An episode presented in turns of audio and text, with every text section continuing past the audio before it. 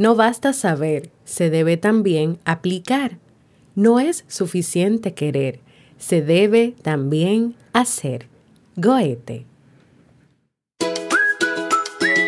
Sol, playa, diversión, vacaciones. Espérate. Ah, pero verdad que esto es un podcast. Bienvenidos a la temporada de verano de Vivir en Armonía. Una temporada donde seguiremos compartiendo temas, reflexiones y libros para mejorar nuestra calidad de vida. Entonces, ¿me acompañas?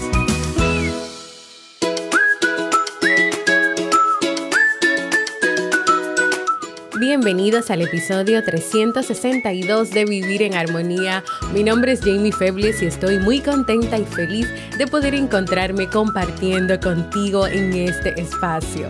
En el día de hoy estaremos compartiendo el tema cómo persuadir mostrando interés real en el otro, así como el libro para este mes de agosto.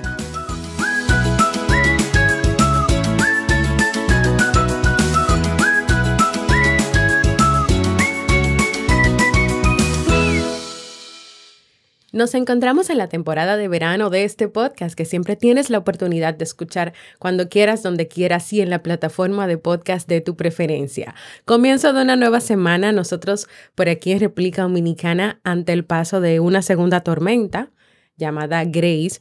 Por cierto, la semana pasada estuvo pasando la tormenta Fred el miércoles y por eso ese día ni el viernes pues pude grabar. También tuvimos algunos fallos en la electricidad. Pero ya estoy aquí y hoy sí, la tormenta de hoy no se ha ido la luz, me ha dejado estar aquí grabando. Estamos bien y todo bajo control. Espero que tú también estés bien desde cualquier lugar del mundo donde me estás escuchando. Te envío un gran abrazo. Antes de comenzar con nuestro tema de hoy, quiero recordarte mis servicios de psicología para los que están interesados o interesadas en iniciar un proceso de terapia o acompañamiento psicológico y les gustaría animarse a hacerlo conmigo. Pueden ir a jamiefebles.net para consulta o escribirme a mi correo para más información. Hoy estaremos conversando sobre la persuasión y su uso en las relaciones interpersonales.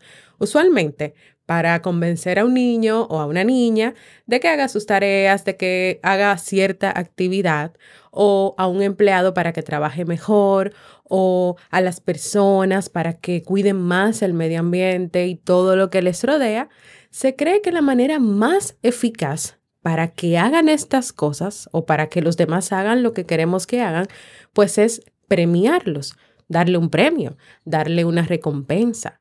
Pero quienes han estudiado sobre este uso de los premios se preguntan sobre si es cierto que es eficaz dar premios y recompensas o si esto solamente se queda en ser un mito. Hay un psicólogo, un psicólogo, Stanford Lipper, y sus colegas que estudiaron esto. Ellos pidieron a dos grupos de niños en el colegio de escolares que realizaran dibujos y se divirtieran mientras lo hacían. Antes de iniciar, al primer grupo les dijeron que ellos iban a recibir una medalla de buen jugador, mientras que a los del segundo grupo no se les ofreció nada. Unas cuantas semanas después, los investigadores regresaron, entregaron ceras, entregaron papel, colores y evaluaron cuántos jugaban, o sea, cuántos niños jugaban y coloreaban y dibujaban. Y la sorpresa llegó cuando comprobaron que los niños del primer grupo de hace semanas atrás que habían recibido sus medallas pasaron menos tiempo dibujando que sus compañeros.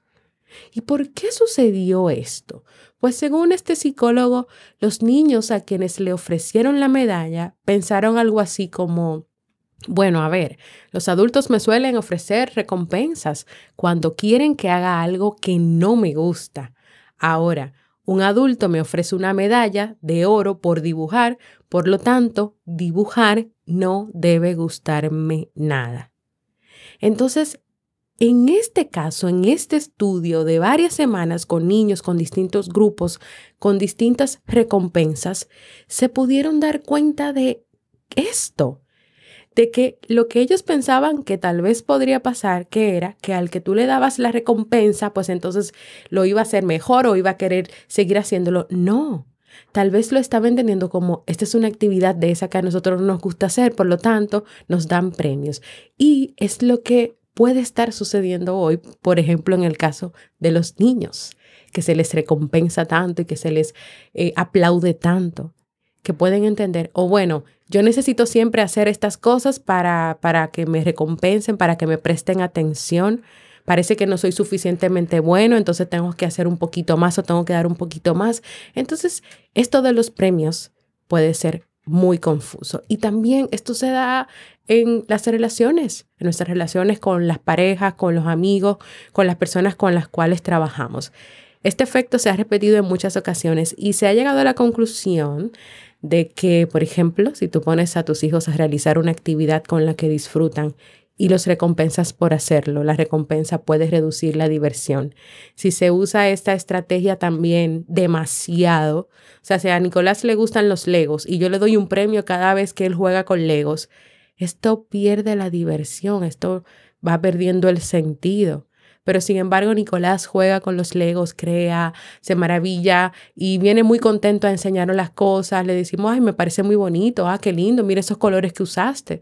O sea, recalcando algunos aspectos de él, pero no todo el tiempo eh, ofreciéndole dinero, ofreciéndole una merienda especial, ofreciéndole tal cosa, porque eso causa, según los estudios, un efecto distinto. Entonces, según los resultados de este artículo, las recompensas excesivas tienen un efecto perjudicial en la actitud de las personas que realizan ciertas cosas.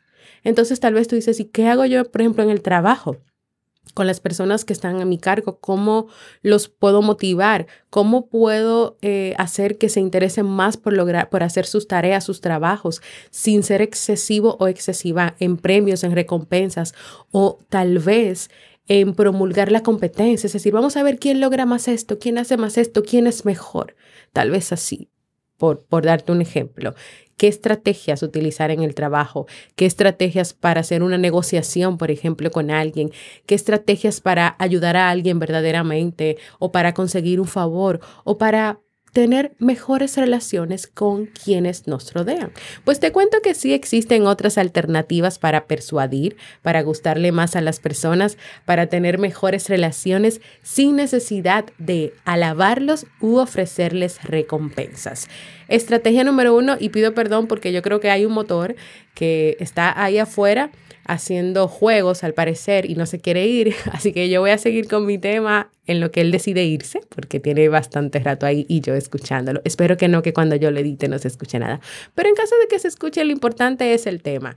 Número uno, una alternativa para, para persuadir, para gustarle más a las personas, para tener mejores relaciones, para, para estar mejor en esas relaciones interpersonales, la simpatía. Dale Carnegie, que hemos leído libros de él, ha acertado en señalar que una forma de lograr lo que deseas, y más en temas de interacciones con los demás, es que tú expreses un interés genuino o sea, un interés real y verdadero por las personas.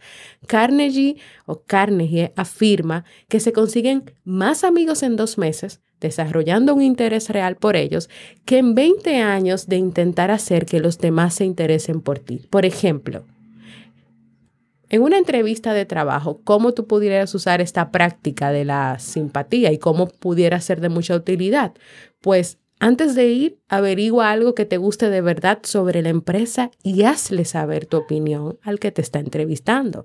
Segundo, hazle un cumplido genuino al entrevistador interésate, o sea, muestra interés por ellos. Por ejemplo, pregúntale qué tipo de persona ellos buscan, cómo encaja una persona en ese puesto que ellos están buscando. Demuestra tu entusiasmo por el puesto y por la empresa.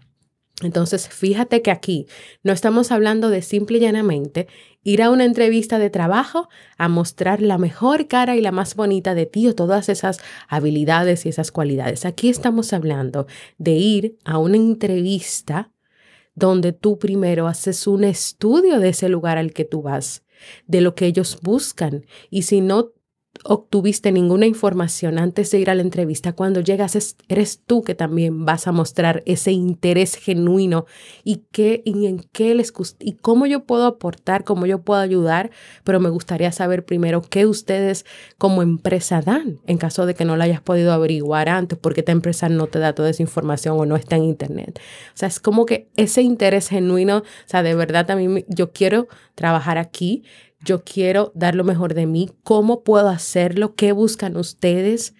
Y eso, esa simpatía, esto a lo que se le llama simpatía, pues te va a permitir tener una mejor entrevista de trabajo. Estoy completamente segura. Igual con tu pareja, igual con tus amigos, igual con tu familia, igual con tus hijos. Un interés genuino con tu hijo, con tu hija, cuando quiere hablar contigo, cuando te quiere enseñar un juguete, cuando te quiere enseñar un dibujo. Un interés genuino es mirarle a la cara y soltar el celular en caso de escuchar lo que realmente quiere decir. Y también tener pendiente las cosas que a tu hijo o a tu hija le gustan y buscar hacer actividades o hacer cosas de acuerdo a esos intereses. Mira, cuando tú tienes un interés genuino por el otro, tú vas conociendo el otro, tú sabes lo que le gusta, tú vas sabiendo lo que le funciona e incluso esa persona a veces no tiene que decirte las cosas y tú te acercas y sabes decirle, y es que tú necesitas esto o te gustaría que yo te ayude en esto ¿O qué te parece si en esa idea que tú tienes hay algo en lo que yo pueda aportar? ¿Hay algo en lo que yo pueda hacer? Tal vez necesitas hablar. Eso es un interés genuino y es necesario para las relaciones. Es necesario para persuadir a los que trabajan contigo, para persuadir a tus jefes, a tus encargados, para lograr cosas que quieras lograr en las relaciones con los demás. Número dos, el efecto Franklin. Benjamin Franklin, que es un sabio y político estadounidense, él deseaba obtener la cooperación de un miembro del Congreso, pero esta persona era sumamente difícil. En vez de él dedicarse a hacerle reverencias, a hacerle halagos, él decidió actuar de una manera distinta. ¿Cómo? Él sabía que esta persona tenía un ejemplar de un libro muy bueno en su biblioteca privada, así que se lo pidió por un par de días. El otro político aceptó. Y según Franklin, cuando volvieron a encontrarse y a verse en el Congreso, esta persona que nunca lo miraba y que nunca le hablaba, a Franklin le habló, se acercó, incluso manifestó en ese momento en adelante su disposición en prestarle la ayuda que él necesitara en cualquier momento. Entonces Franklin atribuyó el éxito de esta técnica a un principio muy sencillo. Aquel que una vez te haya hecho un favor estará más dispuesto a hacerte otro favor que aquel que te debe un favor. Entonces, para aumentar las probabilidades de gustarle a alguien, consigue que te haga un favor. A veces uno puede acercarse a personas o cuando va a conocer a alguien y cree que lo mejor es simplemente pues deshacerse en alabanzas, en, en reverencias, en alabarlo y alabarlo así, que bueno, todo muy bien, todo perfecto. Pero esa persona a veces se siente mejor cuando te hace un favor a ti que cuando siente que es que te debe algo a ti, en este caso. Pero también yo creo que hay que tener mucho cuidado con este tema de las reverencias, de los halagos y sobre todo cuando no son reales, cuando no son genuinas y cuando las personas se dan cuenta de esto. Es lo mismo que te decía con el ejemplo de la entrevista, con, con, la, con la técnica anterior de la simpatía, la práctica anterior de la simpatía. El entrevistador se da cuenta cuando no eres genuina o genuino en lo que estás diciendo o cuando no hiciste una investigación previa de la empresa ni tal vez sabes bien a lo que vas. Es más, sería más auténtico, auténtica que cuando tú te presentes ahí y digas, mira, yo no tuve el, el, tiempo de, de, no, no encontré la información o no pude estudiar, pero realmente yo estoy interesada, interesado en conocer más sobre la empresa, en estudiar, en prepararme, en hacer todo lo que sea necesario para cumplir con este puesto y para hacer lo mejor por este puesto y por este trabajo. Pero no alabanzas y halagos de algo que no conoces y que de verdad no sabes por qué se van a dar cuenta. Entonces, aquí vamos con dos estrategias ya. El efecto Franklin, o sea, que esa persona con la que tal vez es difícil hablar, con la que no te habla, con la que no te mira, con la cual no te puedes relacionar, más que ir a, en irte en halagos, en alabanzas o en tú ayudarle para que después esa persona te tenga que deber algo, cuando esa persona ni siquiera te quiere mirar, que esa persona pueda servirte a ti o ayudarte a ti en algo. Y por lo tanto, esa satisfacción que le va a dar el hecho de ayudarte, de estar ahí y de que realmente ve algo genuino, pues va a lograr el efecto contrario. Pruébalo. Prueba a hacer las cosas de manera diferente.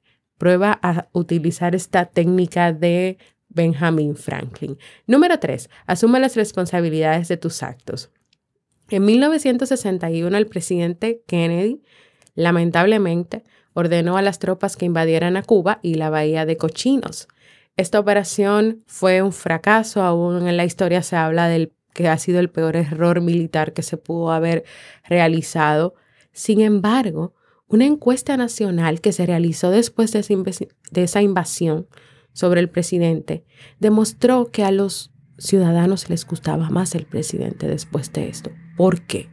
Porque este presidente no buscó excusas ni se escurrió, sino que asumió de inmediato toda la responsabilidad. Y ese asumir la responsabilidad lo hizo parecer más humano y más simpático. Entonces, en nuestras relaciones con los demás, si en algún momento cometemos un error, nos equivocamos, hacernos responsables de eso, de ese error, de esa equivocación, de esa palabra fuera de lugar, de esa crítica eh, negativa o de lo que sea que hayas hecho, es indispensable para que la relación esté mejor. Es indispensable para que la otra persona te vea como un ser humano que no es completamente perfecto, sino que también se equivoca y no solamente que se equivoca, sino que reconoce sus errores. Y por último, y no menos importante, número cuatro, ¿cómo hablar de otros?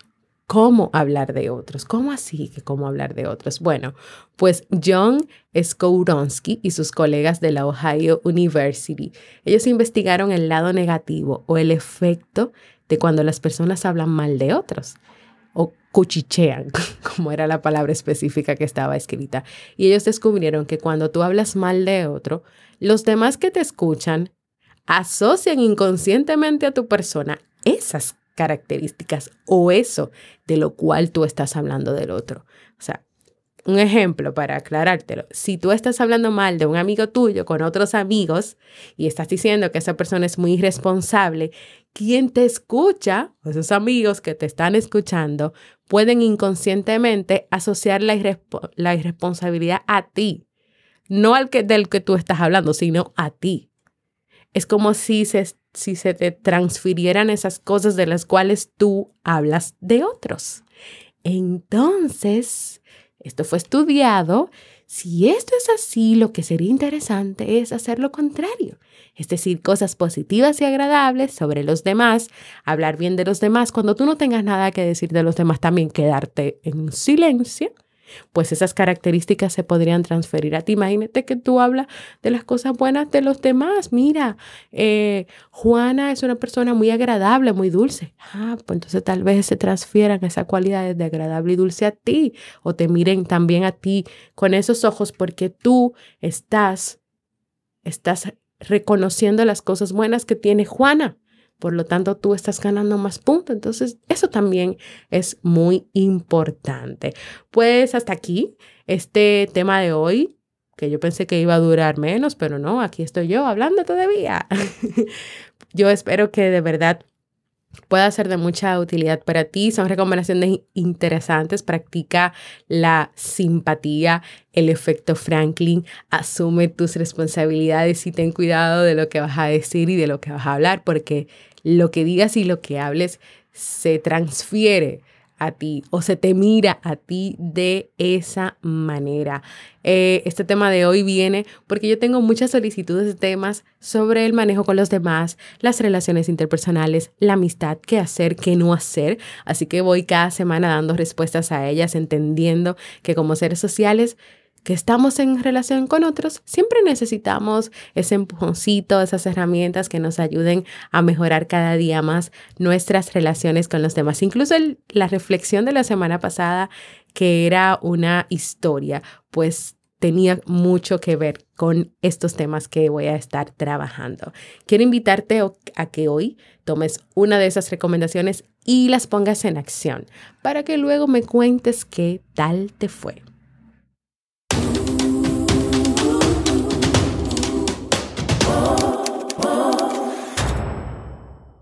Y el tema de hoy, pues lo tenía pendiente y lo preparé a partir del libro 59 segundos de Richard Wiseman que estuvimos leyendo en el mes de mayo. Yo lo dejé ahí, esas notas tomadas, porque quería compartir esto contigo y que no se quedara. Ahora vamos al segmento Un libro para vivir.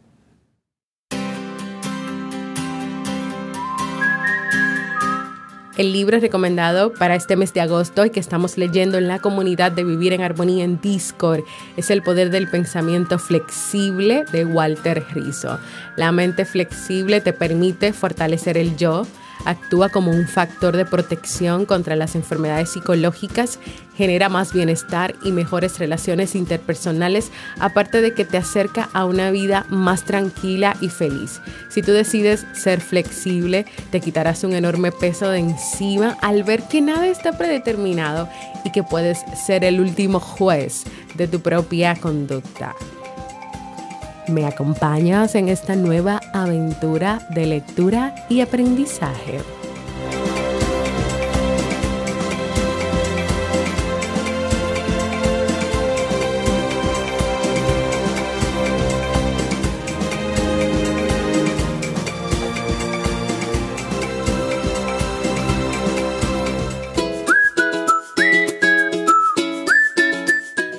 Hemos llegado al final de este episodio. Si quieres que trate otros temas relacionados con las relaciones interpersonales, con la persuasión, ve a jamiefebles.net barra proponer y cuéntame sobre este tema para poder prepararlo. Quiero invitarte a que te unas a la nueva comunidad de Vivir en Armonía en Discord. Bueno, ya no es nueva, tenemos como cuatro meses ahí. No necesitas descargarla en tu celular ya que puedes abrirla desde la computadora y vive junto a mí y las personas que ya están ahí una experiencia de crecimiento, apoyo, aprendizajes y también para que descargues el libro del mes, jamiefebles.net barra comunidad. Recuerda suscribirte a cualquier plataforma para podcast como Evox, Apple Podcast, Podcast RD, Google Podcast y si estás escuchando esto desde mi canal de YouTube, suscríbete y activa las notificaciones. Gracias por escucharme. Para mí ha sido un honor y un placer compartir contigo. Y nos escuchamos en un próximo episodio de Vivir en Armonía.